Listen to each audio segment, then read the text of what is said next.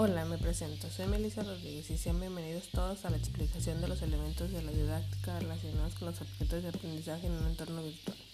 Existen muchas definiciones de objetos de aprendizaje, los cuales son definidos como cualquier entidad, digital o no digital, que pueden ser utilizados, reutilizados o referenciadas durante el aprendizaje apoyado de la tecnología.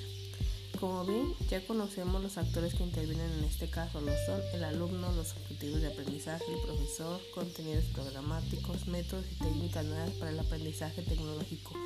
En este caso se está trabajando demasiado en todos los tipos de aprendizaje. Los objetivos educativos se planifican para llevar al alumno hacia el logro de determinadas conductas. Orientan, guían el proceso de enseñanza-aprendizaje y determinan qué plazo para poder alcanzarlo.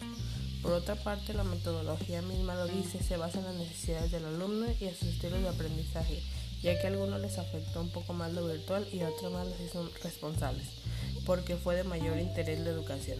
La aplicación adecuada y pertinente de los métodos, técnicas y estrategias que faciliten el proceso de enseñanza y de aprendizaje existen distintas aulas virtuales que nos pueden ayudar. Sistemas que fueron creados 100% virtual. Tenemos miles de recursos que les interesan a nuestros alumnos. Vayamos siempre a la vanguardia.